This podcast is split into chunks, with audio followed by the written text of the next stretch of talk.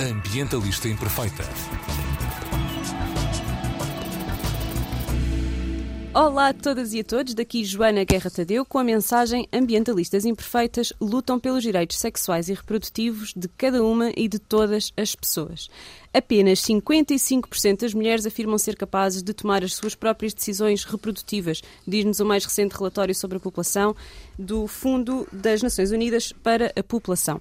Isto quer dizer que quase metade das mulheres vêem os seus direitos violados, conseguindo, uh, não conseguindo aceder a serviços de planeamento familiar, sendo vítimas de discriminação e de violência com base no género, um, e muitas uh, vítimas de mutilação genital feminina e casamentos infantis. Simplificando muito, pode dizer-se que as mulheres nos países mais ricos têm menos filhos do que desejavam, enquanto que as mulheres nos países mais pobres têm mais filhos do que desejavam. A pandemia da Covid-19 exacerbou estas desigualdades. Aliás, houve picos nas gravidezes indesejadas no Quênia e no Malawi e quebras sem precedentes na natalidade da Europa. As tendências demográficas com mais ligação aos Objetivos de Desenvolvimento Sustentável são, portanto, o crescimento populacional, mas, insisto, não há população a mais, só há recursos a menos se nós continuarmos uh, a subexplorar a Terra, mas metade das emissões relacionadas com o consumo destes recursos são geradas por apenas 10% da população. Outra das grandes tendências demográficas que importa referir são as migrações, já que um milhar de milhões de pessoas migram para escapar a pobreza ou a conflitos o envelhecimento populacional nos países uh, mais ricos e a urbanização, já que se prevê que 68% da população mundial venha a viver em zonas urbanas até 2050. A Agência Internacional da Energia calcula que fazer a transição das populações que vivem em pobreza extrema para situações de subsistência estável, incluindo a garantia de acesso universal à eletricidade até 2030, aumentaria as emissões em apenas 1%. Portanto, falar de sobrepopulação é continuar um mito. O que é mesmo importante é a igualdade de género, a saúde sexual, os direitos sexuais e reprodutivos como pedras angulares do desenvolvimento sustentável, proporcionando educação sexual oportuna, abrangente e baseada em edição científica aos jovens e deixando de usar a negação dos direitos sexuais e reprodutivos como arma política contra a mulher. Para nos falar disto, temos connosco Mónica Ferro, diretora do escritório do Fundo das Nações Unidas para a População em Genebra. Ah, desde 2017. A Mónica foi deputada e vice-presidente do Grupo Parlamentar do PSD, coordenadora do Grupo Parlamentar Português sobre a População e Desenvolvimento e docente no Instituto Superior de Ciências Sociais e Políticas de Lisboa, além de ser sócia fundadora da ONG PID, a Associação Portuguesa para a Cooperação sobre População e Desenvolvimento. Bem-vinda, Mónica. Bem, obrigada, Joana, obrigada pelo convite e, uh, e pela introdução uh, tão esclarecedora uh, e tão generosa ao mesmo tempo. Sim, sim.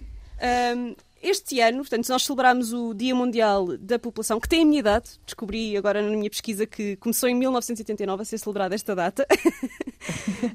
um, e foi dedicado especificamente à saúde reprodutiva, certo? E às escolhas na saúde reprodutiva e nos direitos reprodutivos. Uh, Porquê é que é este o foco?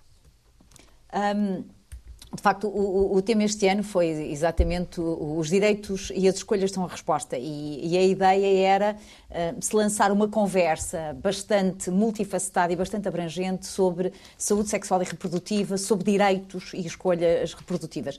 E, e tudo isto um, resulta não só de campanhas longas em que se tentou mostrar a centralidade do investimento uh, nestas áreas, na área da saúde sexual e reprodutiva e dos direitos sexuais e reprodutivos, ligados à igualdade de género, uh, e essa é também uma das, como a Joana dizia na sua introdução, é uma das pedras angulares do desenvolvimento sustentável, mas foi também a consciência de que a pandemia e as respostas à pandemia estavam a ter um impacto desproporcional nas mulheres, a violência doméstica, todas as decisões que, que foram foram tomadas em relação ao adiar uh, os planos de fertilidade que estavam feitos, as gravidezes não planeadas. Uh, a Joana dizia que nós notamos um aumento das gravidezes não planeadas em grupos vulneráveis, nomeadamente o aumento da, uh, da gravidez adolescente no Quênia e no Malawi, um, todas, um, todos os números que nós temos hoje um, sobre o impacto que esta pandemia vai ter no aumento de casos de mutilação genital feminina, de casamentos uh, forçados e infantis,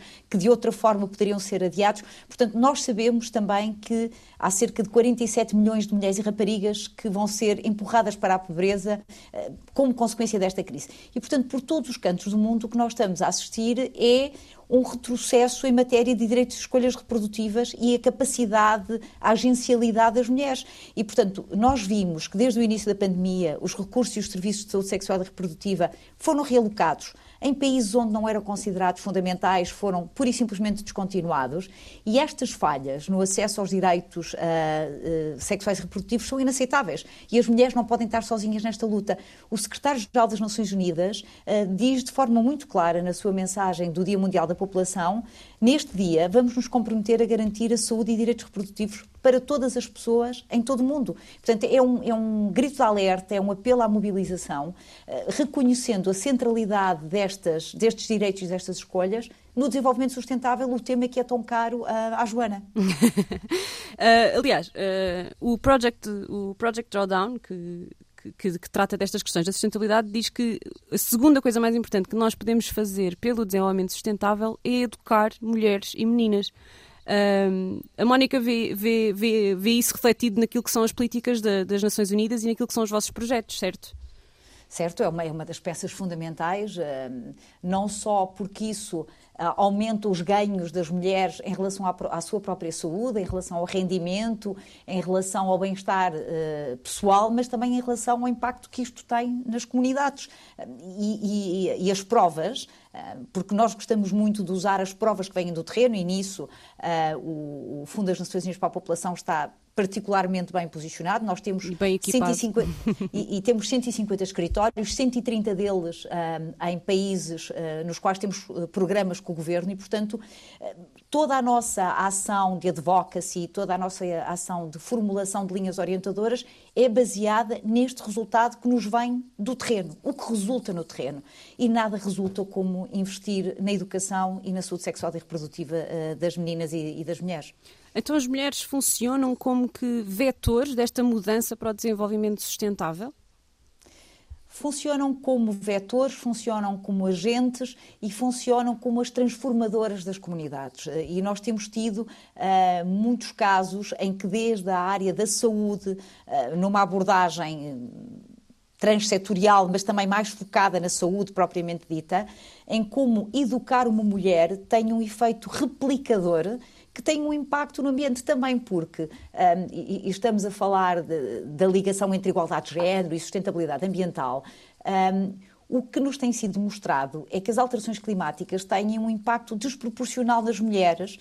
Porquê? Porque em muitos países elas são as que têm os empregos mais ligados à, à, sustentabilidade. Em muitos países são elas que têm a tarefa de ir buscar água, ir buscar lenha. E, e, e, o, um, e estas alterações têm provocado com que elas tenham que fazer jornadas mais longas, tenham Andar mais, mais quilómetros, não é? Literalmente. Exemplo, literalmente isso deixa-lhes menos tempo para serem educadas, participarem na vida, na vida social das suas comunidades, para poderem influenciar os seus próprios destinos. E ao nível, no, naquilo que são os países mais ricos, como Portugal, uh, as mulheres também, também têm agido como, como vetores desta mudança rumo ao desenvolvimento sustentável? Eu, eu, acredito que sim, porque hum, as políticas estão cada vez mais, e isso é uma boa notícia, as políticas estão cada vez mais desenhadas para incluir a voz das mulheres. Nós, no Fundo das Nações da População, dizemos muitas vezes que uh, o nosso foco uh, inicial ou primordial é trabalhar uh, os direitos das mulheres, das raparigas e dos jovens. E a pergunta é-nos imediatamente devolvida: porquê? E, e, nós dizemos uma coisa muito simples que é, se nós queremos realmente atingir um mundo com mais dignidade para todos, num planeta mais sustentável, uh, com mais dignidade, uh, temos que chegar primeiro àqueles que foram deixados mais para trás. E essas são sempre as mulheres, os jovens, nunca tiveram um lugar à mesa das negociações, nunca tiveram uma palavra na definição das políticas e, mesmo em países desenvolvidos, veja, por exemplo, a participação política das mulheres uh, e as taxas que revelam uma ausência quase crónica das mulheres, que está a ser corrigida nos últimos anos, mas que ainda Sim, nunca é esteve uma ausência. tão bem, mas continua a ser uma ausência. Continua a ser uma ausência, isso sem dúvida nenhuma. Uh, e o que é que diria um, um professor que está em Portugal e que, que, lida com os seus alunos e com os jovens e com raparigas? O que é que é importante nós ensinarmos às nossas crianças aqui no nosso país? Será esta consciência global de que o mundo não é só como o nosso mundinho aqui, não é? Que há outras coisas a acontecer e que o que nós fazemos aqui tem impacto noutro sítio? Será uma coisa menos, uh, menos abrangente? O, o que é que a Mónica recomendaria? Eu acho que há um valor eh, que para mim define uh, o ser humano e que pode ser traduzido em conteúdos letivos. Eu passei 22 anos na universidade a fazer investigação e ensinar e tentei sempre fazê-lo, que é o valor da empatia. E que parte exatamente disso que a Joana está a dizer, a ideia de que a minha experiência não é necessariamente replicável em todos os lugares, mas que isso não faz com que a experiência dos outros seja menos importante do que a minha e que eu não tenha que assumir também a defesa um, de outros saberes, de outras perspectivas e o impacto que uh, o que quer que nós façamos vai ter noutra parte do mundo. Esta ideia de que nós somos uma humanidade comum. Isto pode ser traduzido em ensinar história de uma forma mais inclusiva, em ensinar a geografia não focada nas geografias físicas, nem nas geografias políticas, mas nesta ideia de que o planeta é feito de movimento. Nós somos, nós somos uma raça uh, humana que se movimenta. Não é? é? é? Esta ideia de que nós nascemos e ficamos no mesmo sítio é, é cada vez mais desmentida. Mais de 20% das pessoas não vive no sítio onde nasceu. E, hum. portanto, esta ideia é, é, talvez das mais importantes para traduzir em conteúdos e, e, e, como a Joana dizia no início, ajudar a quebrar estes mitos de que há ótimos, uh, de que há ótimos populacionais, de que há ótimos uh, legislativos. O que tem que haver é, de facto, um caminho de direitos e de escolhas que permita que cada um exerça a sua autonomia. Uh, esta questão da população e de devemos ter políticas de incentivo à natalidade nos sítios e políticas de planeamento familiar de outros e até onde é que deve ser esta intervenção política e do Estado uh, levanta uma série de questões históricas e políticas que são hum. altamente preocupantes, nomeadamente Sim. coisas racistas, classistas, coercitivas. Uh, mudar a demografia, a demografia não pode servir como desculpa para minar estes direitos individuais que a Mónica está a referir. Como é que se faz este equilíbrio entre criar políticas comuns e, e ter um trabalho como, como, como o do Fundo para, das Nações Unidas para a População, sem, ou seja, sempre focado em melhorar e aumentar estes direitos individuais e nunca em restringi-los? Essa é a pergunta do milhão de dólares, de facto. um, a, história, a história da criação do fundo, uh, sem, sem ir uh, demasiado ao, detalhe, a história da criação do fundo está intimamente ligada com esta ideia da, da, ligação virtuosa entre a população e o desenvolvimento. É exatamente aí que nós partimos. Nós fomos criados em 1969, logo um ano depois da publicação do, do, livro quase apocalíptico, A Bomba Populacional. Sim, sim. todo que, que aí começa todo este problema, não é? De nós todos acreditarmos que a sobrepopulação era o grande problema do século XXI, ou que ia ser. Sobretudo porque, estava, porque a população estava a crescer a uma taxa que não era acompanhada pela taxa de crescimento dos recursos e, portanto, isto ia levar à exaustão dos recursos naturais, fomes em massa, portanto, vários cenários apocalípticos uh, foram, foram desenhados nessa altura.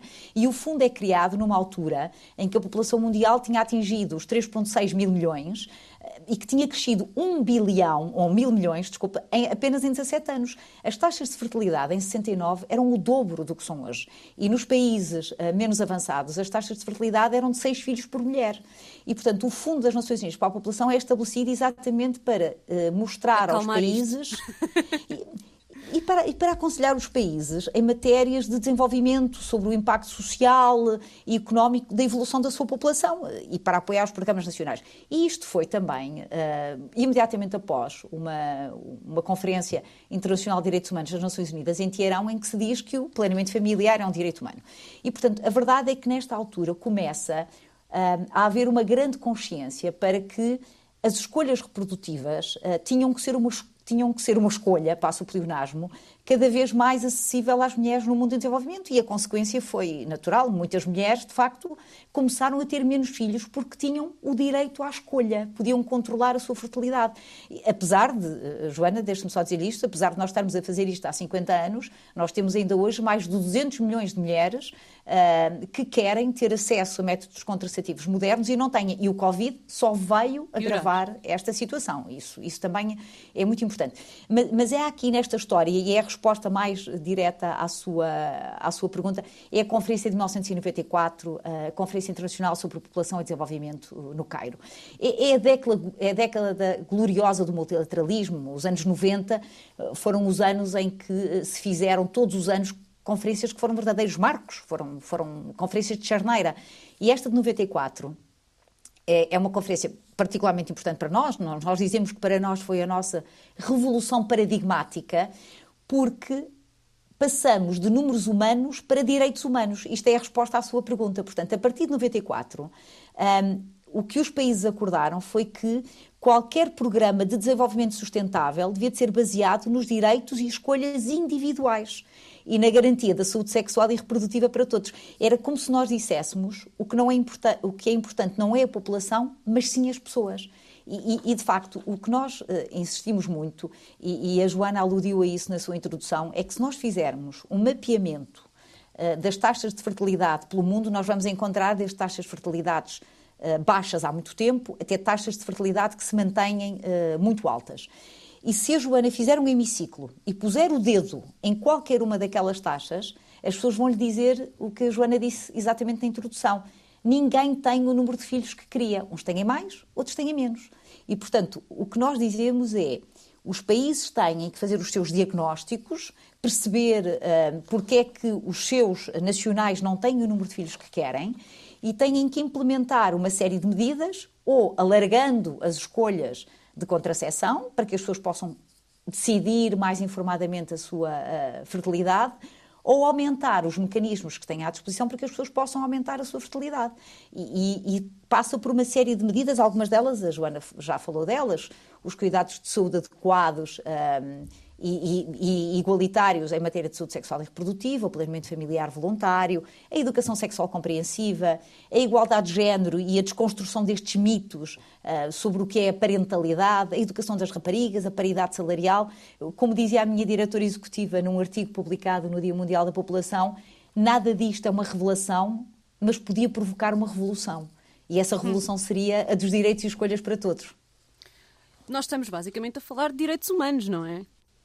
Sim, sem dúvida nenhuma. Estamos a falar de direitos eh, do qual cada um de nós é portador e se nós somos portador de direitos, alguém tem que ser portador de obrigações. E os portadores das obrigações são os Estados, as instituições e as comunidades que nos têm que assegurar esses direitos humanos.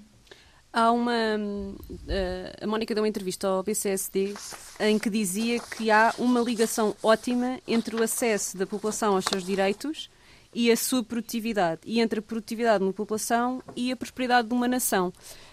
Um, como, é que, como é que isto se traduz uh, por miúdos? Ou seja, uh, o que é que os direitos reprodutivos têm a ver com a produtividade de um país, não é? Eu posso, posso lhe dar um exemplo que que, que, talvez a algumas das pessoas que nos estão a ouvir pareça demasiado restritivo, mas depois convido-as a fazer uma espécie de uh, salto mental uh, para, a, para, a, discussão mais ampla, que é uh, uma mulher que seja educada, que tenha acesso à educação, o que em muitos países já é um, um direito mais recente, mas que tenha acesso à educação, que tenha uma formação e que tenha um emprego produtivo. se ela não puder controlar uh, o seu corpo, controlar a sua fertilidade. Uh, como a Joana dizia, nós pela primeira vez lançamos, é o primeiro relatório das Nações Unidas que mede a autonomia corporal e que é baseado num dos indicadores uh, dos Objetivos de Desenvolvimento Sustentável, o indicador da autonomia corporal, e que mede se as mulheres têm ou não capacidade de aceder a serviços de saúde, escolher métodos contraceptivos e dizer não ao sexo. E os dados disponíveis que nós temos dizem-nos que apenas 55% das mulheres entrevistadas disseram um não, disseram um sim inequívoco só 55 é que, é que reconhecem que têm autonomia corporal.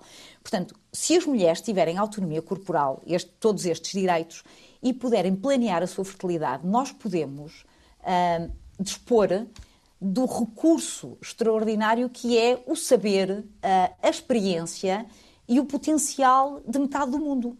Se essas mulheres não puderem eh, planear a sua fertilidade, elas vão ter, e nós sabemos que isso acontece em todo o mundo, não há nenhum país que possa dizer que atingiu a igualdade de género, se elas tiverem que escolher entre ter filhos ou ter um emprego, se elas tiverem que escolher entre ter filhos uh, uh, ou, uh, ou poder continuar a trabalhar fora de casa porque o preço da creche é demasiado elevado, ou porque não, têm, ou porque não tiveram um parto assistido e podem sofrer uma das várias morbilidades que acontece no pós-parto.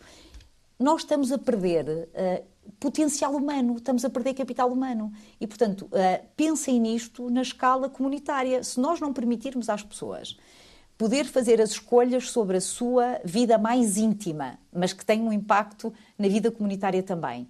E se não lhes permitirmos que estas, que estas escolhas sejam feitas em, eh, em, com base em dados, em, de uma forma informada, nós estamos a perder potencial e, e nós não podemos desperdiçar potencial humano. Por exemplo, a educação sexual compreensiva ensinar os jovens a protegerem-se de uma infecção sexualmente transmissível, ajudarem os jovens a protegerem-se de uma gravidez não planeada, ajudarem os jovens a compreender valor, o valor da igualdade de género. E São até, ferramentas. E até compreender o que é sexualidade e o que é o consentimento e o que é fazer isto tudo de uma forma digna e justa, não é? Porque acho que esse também é um dos problemas que, que nós temos aqui ao nível da sexualidade e da educação sexual. Não sei se concorda comigo, Mónica. Uh, concordo, infelizmente concordo a, a 100%. É, é, é aquela frase do Oscar Wilde quando ele dizia uh, tudo no mundo é sobre sexo, exceto o sexo, sexo é sobre poder. Exato. E, portanto, acho, acho que é exatamente isso. E, portanto, tudo que seja ensinar uh, as pessoas o acesso à informação e lhes dar os meios para que elas possam decidir sobre uh, a sua saúde sexual e reprodutiva, os seus direitos sexuais e reprodutivos, tem um impacto na, uh, na produtividade do país. talvez outro exemplo que, que seja fácil de, de, de compreender: a violência doméstica tem um custo económico insuportável para os países. Num cenário de igualdade sem violência doméstica, reparo no que nós uh, conseguíamos uh, poupar em termos de recursos com uh, casos em tribunal, serviços de polícia, recurso a hospitais. Eu sei que esta é uma. Menor, não é? Proteções esta... da vítima, apoio à vítima se tudo isso fosse desnecessário, o mundo seria muito mais justo e economicamente seria Exatamente. claramente interessante. Ora, aí está. Eu detesto. Uh, Olhar para isto deste só... economicista, Exatamente. é? Exatamente. Oh, Joana, mas quando é para promover os direitos humanos, todos os argumentos são válidos. Inclusive um argumento de produtividade e de economia uh, global e de economia Sem das dúvida. nações, no primeiro lugar. Quando fala em sustentabilidade, tende sempre também uh, dizer, uh, ou fazer referência também àquilo que são as vantagens económicas, nem que seja porque é um, um dos pilares da sustentabilidade, mas porque de facto nesta, neste mundo em que nós vivemos neste momento, não é, capitalista, há uma parte muito importante das decisões são tomadas com base nisto. Portanto, vale a pena estudar este impacto e vale a pena percebê-lo e vale a pena comunicá-lo nesse, nesse âmbito. Sim. Sim todos os argumentos são válidos. Exatamente. Adorei essa frase. Para proteger os direitos humanos, todos os argumentos são válidos. Um, atualmente, em termos de crises demográficas, então, afinal, eu já sei a sua resposta, mas vou perguntar a mesma. O que é que é mais urgente resolver? É uh, taxas de natalidade altas em países que estão em desenvolvimento ou taxas de natalidade baixas e envelhecimento dos países mais ricos?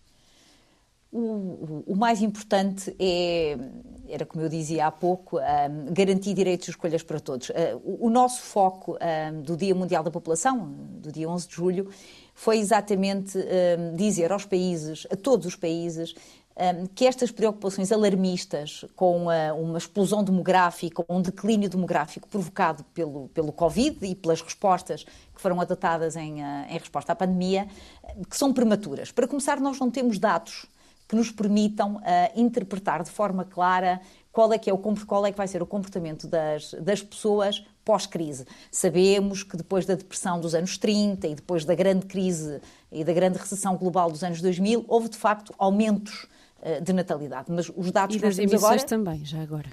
Exatamente. É, é, todo o cenário típico de uma recuperação pós-crise. O, o, consumo é, é, resulta tudo de um certo otimismo. E, portanto, nós esperamos uma que desta sobrecompensação. Vez...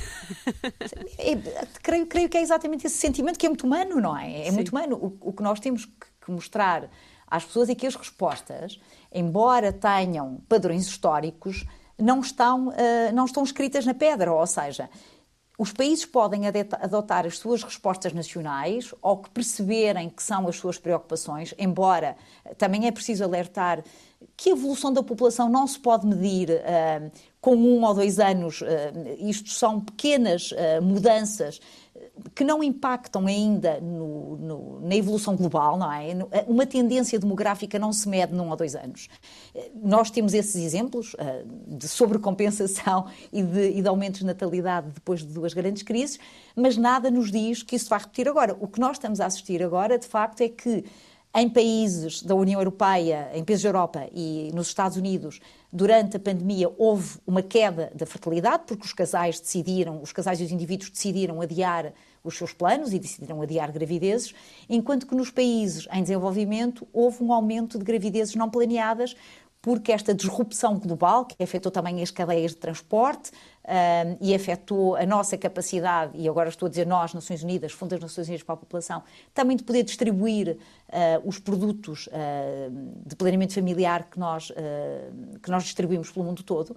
E, portanto, houve mulheres que perderam o acesso a métodos de, de contracepção e, e, portanto, isso provocou um aumento também de gravidezes não planeadas. E, portanto, quando os países estiverem a decidir quais é que são as respostas que vão ter, o nosso grande conselho é que olhem para as soluções multilaterais, que olhem para as boas práticas de outros países e que não adotem respostas demasiado focadas naquela que é a percepção momentânea. Porque, Joana, se me permite, uh, respostas demasiado focadas e demasiado. Uh, uh, restritivas, no sentido em que se vai ler um dado que se tem e que ainda é muito pouco significativo, pode provocar o que nós já vimos em, muitos, uh, em muitas alturas, é que vão ser as mulheres que vão sofrer o maior impacto. Lá está, nos vamos países, restringir direitos. Vamos restringir direitos. Ou uh, nos, nos, países onde as taxas uh, de fertilidade aumentarem ou, ou forem muito altas, Podemos ver uma limitação dos direitos reprodutivos das mulheres através de, hum, de, de, políticas restritivas ou coercivas, como nós já vimos no passado, com esterilizações forçadas ou planeamento familiar coercivo. E nos sítios onde a população diminuiu, podemos ver, hum, por exemplo, uma restrição no acesso à contracepção ou na adoção de políticas que são muito hum, momentâneas. Há certos incentivos à natalidade que, se não forem estruturantes, não produzem os efeitos uh, desejados porque são muito, uh, são muito isolados no tempo e são muito de, de, reação e não de compreensão estrutural do que, do que é preciso fazer para se alterar padrões de fertilidade numa sociedade. Que tipo de, pegando aqui no que acabou de dizer, que tipo de incentivos há à natalidade e, ou seja, que simultaneamente sejam. Uh, agora não, ia dizer aumentador, mas esta palavra não existe, mas que melhorem o, o, os direitos sexuais e reprodutivos das mulheres em Portugal, é que uh, o nosso governo poderia adotar. Ou seja, aqui, uh, porque há bocadinho, por, por, exemplo, falou de uma coisa que eu pessoalmente, uh, eu não tive direito à proteção na gravidez, que é uma coisa que, que fico, choca-me que isso seja possível acontecer em Portugal. E uh, quando me deparei com o acesso às creches, não é? Também foi outro momento de, de, de, de abrolhos para mim. Uh, lembrei-me agora, há pouco também falou das creches, por isso, por isso lembrei-me disso. O que, é que, o que é que é importante nós melhorarmos e que possa ser feito quase de forma imediata, não é? Que, que já esteja mais do que assente que é para fazer. Sim. Sim, uma espécie de medidas de impacto mais rápido. Exato. Mas que por... seja que, que tenha resultados a longo prazo e que, seja, e que seja transformador e que seja sustentável, não é? Sim, eu, há, uma, há, uma, há uma ideia de fundo um, que eu creio que, que está muito presente uh, na maioria dos países, que é um, a gravidez é, e, e, o parto são uh, questões de realização pessoal, mas são fundamentais para a sociedade. Portanto, uh, eu, eu lembro-me que quando, que quando estava grávida, muitas vezes me perguntavam se ter um filho era uma questão de realização pessoal. E eu dizia sempre Isso que é uma sim, coisa mas egoísta, sociedade... não é? Sim, mas a sociedade continua a precisar uh, que as mulheres tenham filhos uh, para, para as sociedades poderem continuar a funcionar. Mas isso não pode ser feito à, à custa das nossas ambições e das nossas aspirações legítimas de ter uma carreira. E, portanto, uh, e eu sei que esta é apenas uma das dimensões e é uma, é uma análise demasiado restrita, mas a verdade é que é preciso pensar em tudo o que é preciso, em, em, todos os serviços, em todas as garantias que permitam às pessoas e aos, e aos casais planearem a sua fertilidade e terem o número de filhos que querem, sem que tenham que pôr em causa uh, a sua carreira, sem que tenham que pôr em causa tudo o que são as suas legítimas aspirações enquanto membros uh, de uma sociedade. E isso passa por, de facto, um investimento nas creches que têm que ser acessíveis. O, o custo uh, de uma creche muitas vezes é impeditivo uh, para que nos planos de uma família uh, isso possa ser incluído mais um filho, por exemplo. Questões como, por exemplo, as licenças parentais, questões como os horários flexíveis, questões como a paridade salarial, e, nós vimos muito nisto, vimos muito agora durante o Covid-19, como muitas mulheres uh, foram as primeiras a abandonar os seus empregos e provavelmente vão ser as últimas a voltar ao, ao setor produtivo, porque ganhavam menos do que os seus parceiros masculinos e, portanto, a escolha, apenas um podendo trabalhar e o outro tendo que ficar em casa, fica a mulher, porque tem um emprego menos seguro, porque tem um emprego menos bem pago, eh, e estas generalizações não são abusivas, é o que, nos, é o que os dados nos mostram. Eh, e, portanto, há uma série de serviços de saúde de saúde sexual e reprodutiva que têm que estar uh, a funcionar um, e de direitos sexuais e reprodutivos também, um, que têm que ser acompanhados por medidas institucionais, desde, que passam desde medidas no mercado laboral até medidas de apoio uh, através de infraestruturas e que, e que possam permitir que uma decisão seja verdadeiramente livre. Porque se eu, na minha decisão, tiver que eh, contabilizar todos estes uh, fatores, a minha decisão nunca vai ser totalmente livre porque eu estou um, coartada por uma série de limitações institucionais e sociais um, que são impostas à minha decisão de, de poder constituir uma família, poder ter filhos e, e poder espaçar um, as gravidezes que, que quero ter. E, portanto, é mais uma vez os direitos individuais, mas que existem numa sociedade é de facto uh, é de facto relevante discutir este tema pensando numa realidade como a portuguesa ou a europeia e numa realidade uh, de países diferentes, como há pouco falámos do Quênia e do Malawi, porque de facto são problemas completamente diferentes e são questões completamente diferentes, mas que assentam todas nos, na garantia dos mesmos direitos, o que não deixa de ser uh, bonito. É empatia, oh, Joana. E lá está, é empatia, é empatia sim. Uh, há pouco eu dizia que produzimos o suficiente, produzimos comida no mundo suficiente para o quádruplo da população mundial. Isto são dados da FAO. Um, como é que como é que a diretora do Fundo das Nações Unidas para a população responde a isto quando nós temos tantas pessoas uh, no limiar da pobreza e a morrer à fome literalmente? Isto é um problema de distribuição, é um problema de produção, um problema de desigualdade. Um, Porquê é que nós temos tanta comida e tanta gente a morrer à fome? E pessoas a achar que não é continuar a haver este discurso do ah não os, os, países mais pobres têm que parar de fazer filhos que o problema é esse. Como é que é possível nós ainda termos este, este tipo de pensamento a ser comunicado nos mídias é uma questão de, de assimetrias e de facto um, o que a realidade nos mostra é que uh, os recursos um, existentes se distribuídos de uma forma mais uh, justa, bastariam uh, para garantir que todos, uh, que todos nós no planeta vivêssemos com alguma dignidade. E, e, e portanto, de facto, essa é, essa é uma questão fundamental e, e, a questão, ao fim e ao cabo, que, que justifica o multilateralismo, ou seja, o que nós, organizações internacionais, muitas vezes fazemos é, depois de termos os grandes compromissos políticos, um, e daí ser tão importante nós continuarmos a ter referências à saúde sexual e reprodutiva, aos direitos sexuais e reprodutivos,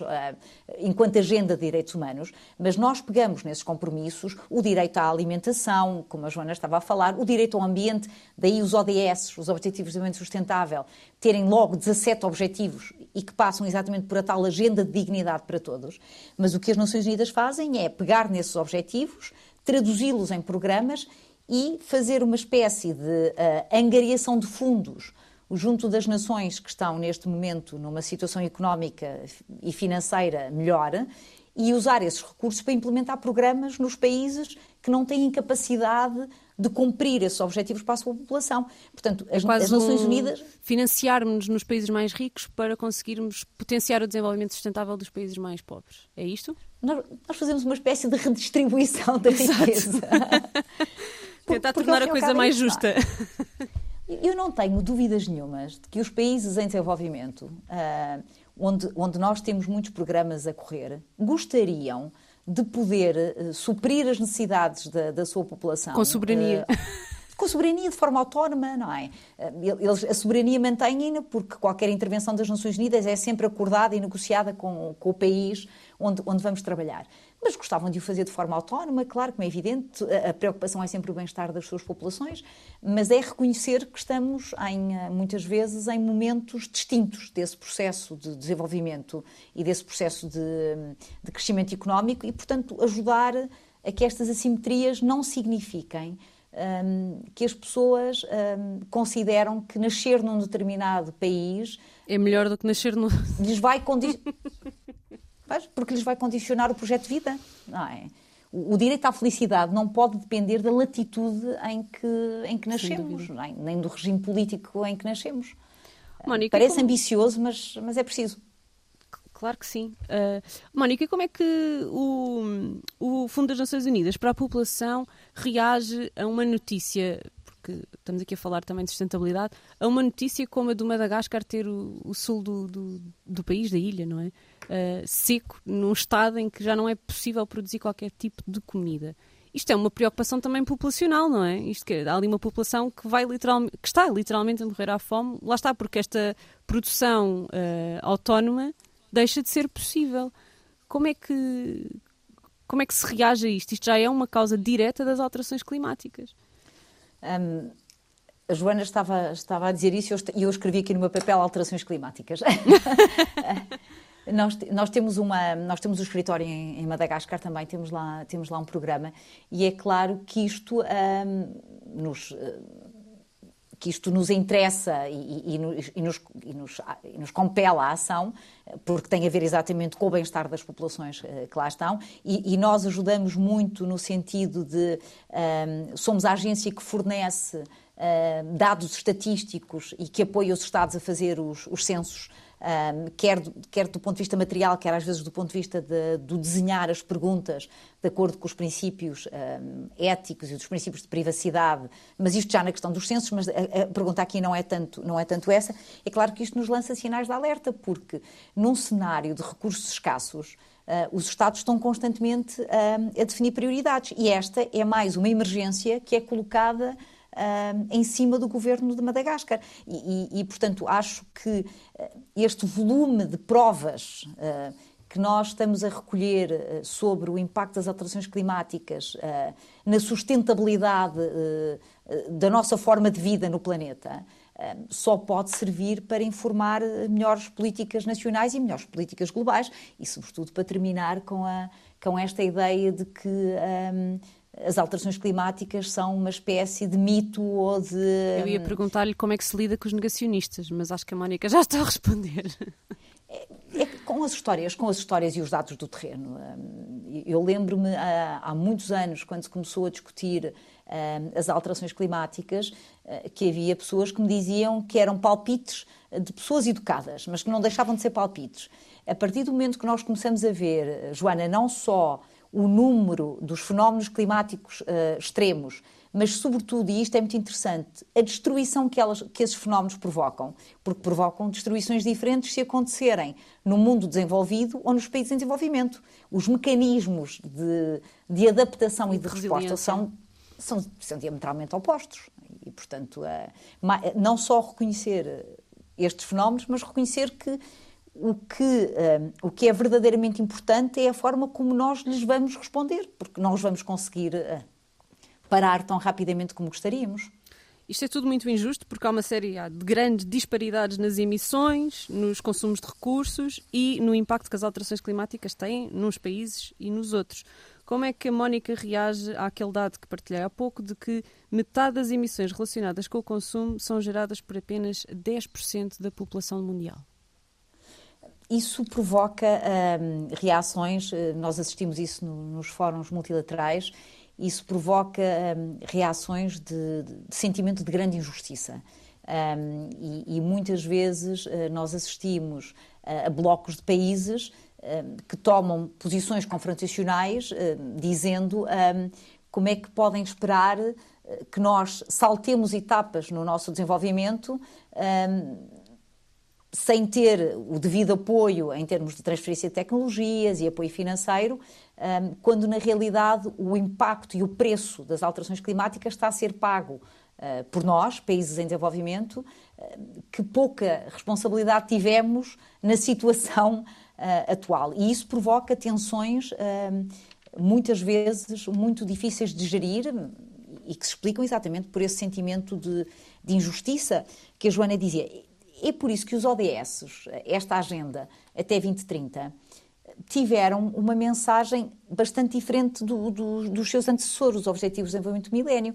Os ODS disseram desde o início que a agenda de sustentabilidade era para cumprir por todos, ah, que não era uma agenda que os países em desenvolvimento teriam que cumprir com financiamento dos países desenvolvidos. E por isso os países têm todos uh, metas que têm que cumprir. Os ODS têm que ser cumpridos por todos os países desenvolvidos, por todos os países em desenvolvimento. E, portanto, estas metas uh, climáticas uh, e que visam reduzir não só os padrões de consumo, mas alterar os nossos padrões de consumo, têm que ser cumpridos por todos os países do mundo. E, portanto, de, desse ponto de vista, esta agenda de desenvolvimento uh, até 2030 é mais justa porque reconhece que os países têm todos trabalho a fazer. Um, e esperamos que isso possa, de facto, provocar uma, uma consciência ambiental maior um, e global por todo é? o mundo. E global, sim, global. Até porque é aquela coisa que nós dizemos sempre, um, o global é sempre local de alguém, não é? E, portanto, estas, estas metas globais vão sempre refletir no, um, numa ação local. Numa ação local. E, e, e, o, inverso também é verdadeiro, não é? Quando nós nos sentimos impotentes para mudar uh, o global, devemos sempre pensar que o global é composto de todos estes contributos Uh, pelo menos é isso que as minhas filhas me ensinaram uh, com, a com, a sua grande ca campanha de ativismo ambiental que desenvolvem desde muito cedo. Fantástico. Oh, Mónica, qual é o orçamento de uma agência das Nações Unidas como o Fundo para a População? Uh, o nosso orçamento é composto, é composto quase exclusivamente por contribuições voluntárias. Portanto, os Estados dão-nos o que entendem uh, dar em termos de, de, compromisso com saúde materna, saúde sexual e reprodutiva, mutilação genital feminina, casamentos infantis. A nossa agenda é de facto muito vasta. O nosso orçamento é à volta de 1,3 mil milhões uh, de dólares. Um, e nos últimos anos, uh, não pelas melhores razões, cresceu, porque um, nós trabalhamos cada vez mais uh, na resposta humanitária. Uh, é o Fundo das Nações Unidas para a População que faz todo o trabalho de prevenção, mitigação e resposta à violência com base no género, em contextos humanitários, e fazemos também todo o trabalho de resposta em matéria de saúde sexual e reprodutiva em contextos humanitários. E, portanto, isto significa que a escala das necessidades aumentou muito e, portanto, a, a nossa necessidade de financiamento aumentou também. Eu estava aqui a pensar que temos aí um, um bilionário conhecido da praça que vale 180 mil milhões, que é bem mais do que o vosso orçamento. Mas pronto, Sim. isso já sou eu aqui a pôr achas na fogueira, Mónica. Oh, oh, Joana, mas, mas deixa-me deixa acrescentar uma coisa, é que se, nos últimos anos assistiu-se a uma mudança muito interessante e muito bem-vinda, que é o setor privado cada vez mais entrar com parceiro. Okay. não só pelas, pelas razões mais altruístas que se imaginam, não é? O compreenderem que podem distribuir parte da, da, da sua, sua, riqueza, riqueza mas também porque, do ponto de vista do negócio, interessa a todos ter países estáveis, populações saudáveis, mercados a funcionar. Portanto, é do interesse de toda a gente o desenvolvimento global, inclusive é do setor privado. E, portanto, mesmo agora nesta conferência que houve em Paris do Fórum da Igualdade de, de Género, uhum. para celebrar os 25 anos da Conferência de Pequim, o setor privado uh, disse presente como nunca tinha dito antes. Uh, e, são portanto, boas são notícias. louvar também. São boas notícias, sim, são boas notícias. Um, só para terminar, gostava que falássemos um bocadinho aqui uh, da gestão da saúde e da higiene menstrual em situações humanitárias, já que uh, o organismo que, que, dirige, em parceria com a Organização Mundial de Saúde e com o Alto Comissariado para os Refugiados, são uh, a agência que lidera estas questões, Sim. não é? Da saúde e da higiene menstrual. Sim. Que trabalho é que fazem? Um, e, e, e, o, que é que, o que é que têm descoberto agora no, nos últimos anos e que ligação é que isto também tem em, em, com a gestão ambientalmente sustentável, que eu sei que é uma preocupação do vosso trabalho. Sim, sim. Um, é, é, muito interessante, nós, nós como trabalhamos tudo que tem a ver com a saúde sexual e reprodutiva, a, a menstruação e a, e a, saúde menstrual faz parte dessa, uh, faz parte da nossa agenda. Um, no ano 2000, uh, isto, isto é interessante para, às vezes para se perceber como muitas destas, uh, uh, destes reconhecimentos tardaram. Uh, no ano 2000, o Fundo das Nações Unidas para a População fez um estudo sobre os produtos que eram enviados para, para campos de refugiados, para campos de, de pessoas internamente deslocadas e, e descobrimos que um, todos os produtos de, de higiene menstrual um, estavam um, ausentes desse cardápio, ou seja, era muito, uh, era muito normal se esquecerem que nesses sítios as mulheres continuavam a, a menstruar. A, menstruar. uh, e, portanto, o, o, Fundo das Nações para a População é o primeiro a introduzir uh, pensos higiênicos e, e, produtos de higiene menstrual nos kits que distribuímos. Nós chamamos de kits de dignidade. Eu sei que a dignidade não vem num kit, mas o, os kits que nós fornecemos ajudam as mulheres que estão nestas circunstâncias a poder retomar a sua vida social com alguma dignidade. Têm coisas como, por exemplo, uma escova de dentes, pasta de dentes, tampões, pensos higiênicos, ah, uma muda de roupa, roupa interior, ah, e, portanto, ajudam a recuperar alguma da dignidade. E, portanto, nós demos logo o sinal de alerta, atenção, que em contextos humanitários há mulheres que menstruam e, portanto, é preciso assegurar estes cuidados. Uh, nós trabalhamos muito essa matéria e fizemos algumas transformações que a Joana, enquanto ambientalista, uh, vai gostar, que foi nós estamos a tentar usar uh, cada vez mais uh, pensos recicláveis. alguns que, que, podem ser lavados à mão, portanto, nem sequer requerem temperaturas muito elevadas para ficarem devidamente higienizados. higienizados. Portanto, podem ser lavados à mão, podem ser reutilizados, e isso não só dá mais autonomia às mulheres, porque elas não ficam dependentes do próximo fornecimento, como diminui o impacto ambiental uh, destas, destas práticas. Temos pedido uh, aos Estados que nas casas de banho uh, incluam sempre os contentores necessários para que se possa agora falta uma palavra em português, descarte. para que se possa, descarte, exatamente, disposal, exatamente, para que se possa fazer o descarte dos pensos higiênicos. Alguns uh, equipamentos já mais sofisticados que permitem a reciclagem uh, do, do, material, outros que permitem recolher, o, o, o, recolher em condições uh, sanitárias adequadas. E o que é interessante é que muitos destes investimentos são transformadores não só do ponto de vista da sustentabilidade e do impacto ambiental que têm, como para as meninas uh, e para as raparigas que muitas vezes, estou a pensar, por exemplo, nas escolas, não podiam ir à escola porque estavam com o período.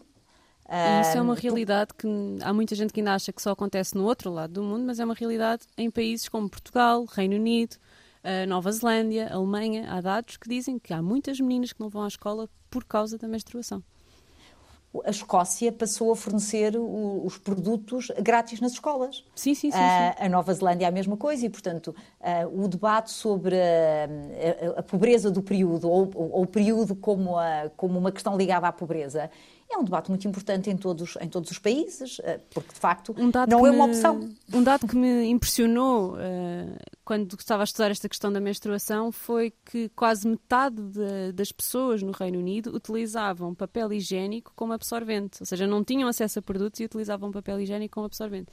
Que eu acho que é assim um dado. Acho que é um. É, pá, desperta mesmo a consciência, não é? Porque metade das pessoas estão a usar papel higiênico como, como para recolher o sangue menstrual, como assim? Não é um número pequeno, não é? É um número mesmo muito grande. É Portanto, há de ser essa realidade eh, na maior parte dos países da Europa, porque também não estamos a falar, estamos a falar de um país, nós podemos fazer quase um benchmark aqui. Uh, portanto, se calhar essa é a realidade aqui em Portugal também. Não temos ainda dados para dizer isto, para afirmar isto com certeza, mas, mas havemos de ter. Um, qual é a sua opinião sobre garantirmos a proteção da, uh, social da menstruação? Acha que é um passo a tomar ou, ou que não é necessário? Como é, o que é que a Mónica acha disto?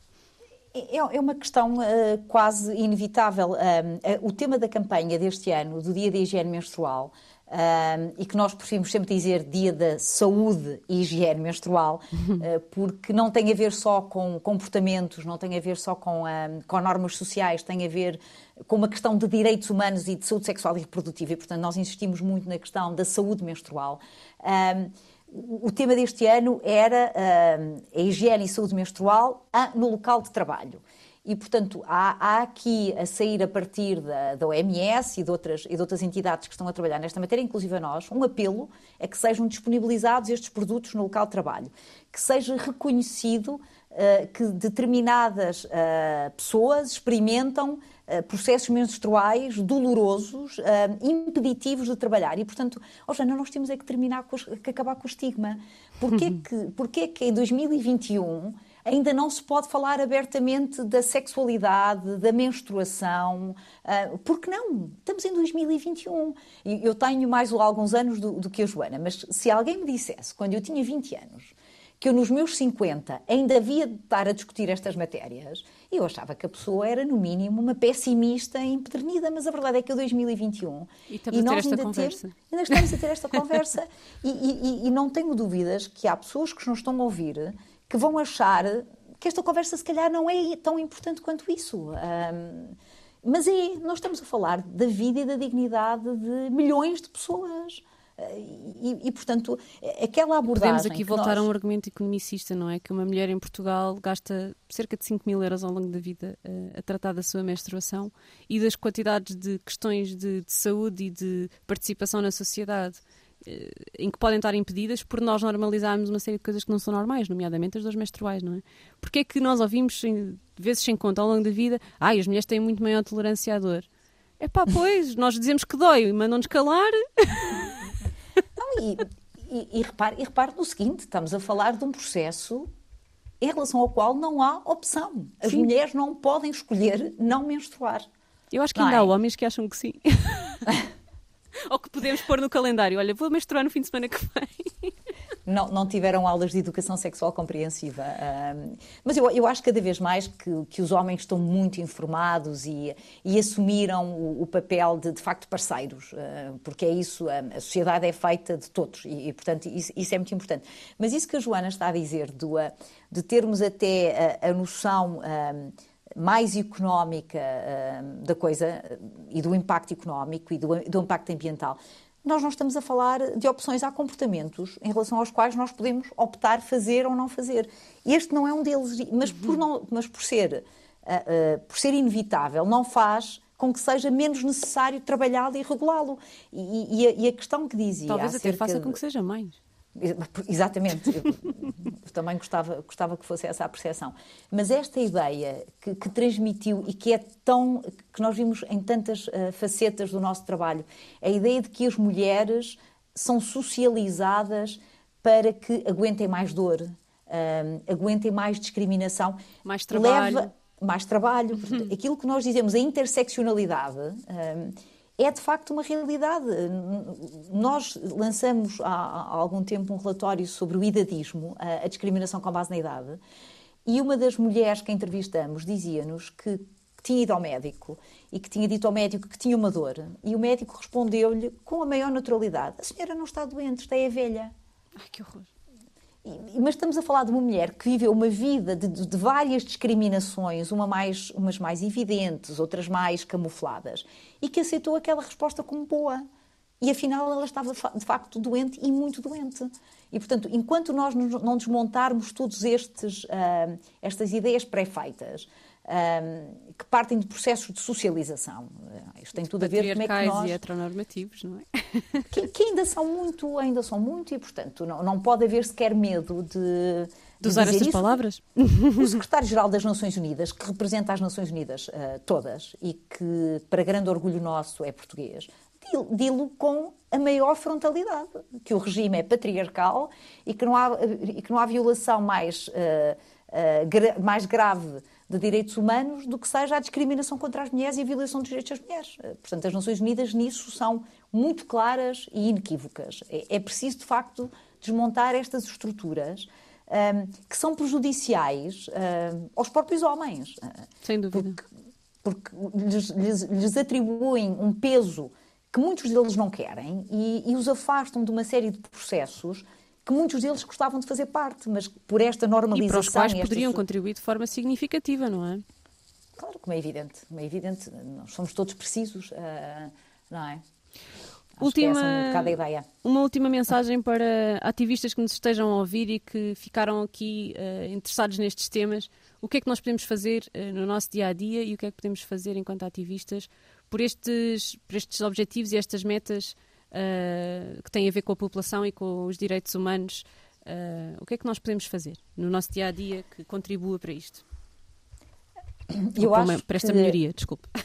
Para esta melhoria. Eu acho, uh, Joana, o que a Joana está a fazer, que é ousar um, falar de temas uh, que muitos ainda percebem como controversos, é, é a primeira grande etapa. É, é, é descobrir que tudo o que tem a ver um, com as pessoas e com a, a, dignidade das pessoas tem que ser discutido, tem que ser debatido e, e, e nós podemos fazer isso no, na nossa esfera pessoal, no nosso trabalho, na nossa atividade cívica na e escola. o meu grande conselho na escola e o meu grande, o meu grande conselho era esse, que era envolvam-se, um, criem uh, organizações não governamentais, criem movimentos, uh, ou juntem-se uh, aos que já existem. Ou juntem-se aos, aos que já existam, como é evidente, é sempre a força do, do, coletivo é sempre mais impressionante, mas é, não aceitem que o que têm agora é tudo o que podem ter. Um, e, portanto, o inconformismo é, é uma das características, ao par, ao lado da, da, empatia, para mim, é das características humanas mais atraentes. A capacidade de dizer, não, eu quero mais, quero melhor para mim e para os outros. Fantástico, Mónica. Muito obrigada por este tempo que dedicou a conversar comigo sobre este assunto. Acho que vai ser um episódio uh, com muito valor e que toda a gente vai adorar. Muito obrigada, Joana, por me ter eh, convidado e pela paciência em me ouvir deambular sobre estas matérias, mas que na realidade. Não, não precisei de paciência nenhuma. Eu, por mim, agora ficava aqui a conversar consigo o resto do dia, mas pronto, temos as duas trabalho para fazer, não é? Que este mundo tem que andar para a frente e nós vamos aqui tent, tentando trabalhar. ir perto da vanguarda, não é? Não, não se calhar uma na vanguarda, outras um bocadinho mais atrás, mas aqui a tentar uh, ser vetores desta mudança. Obrigada, Mónica. Obrigada, uh, Joana. Nós voltamos para a semana com um tema de verão. Vamos falar de ecoturismo. Até lá. Ambientalista Imperfeita.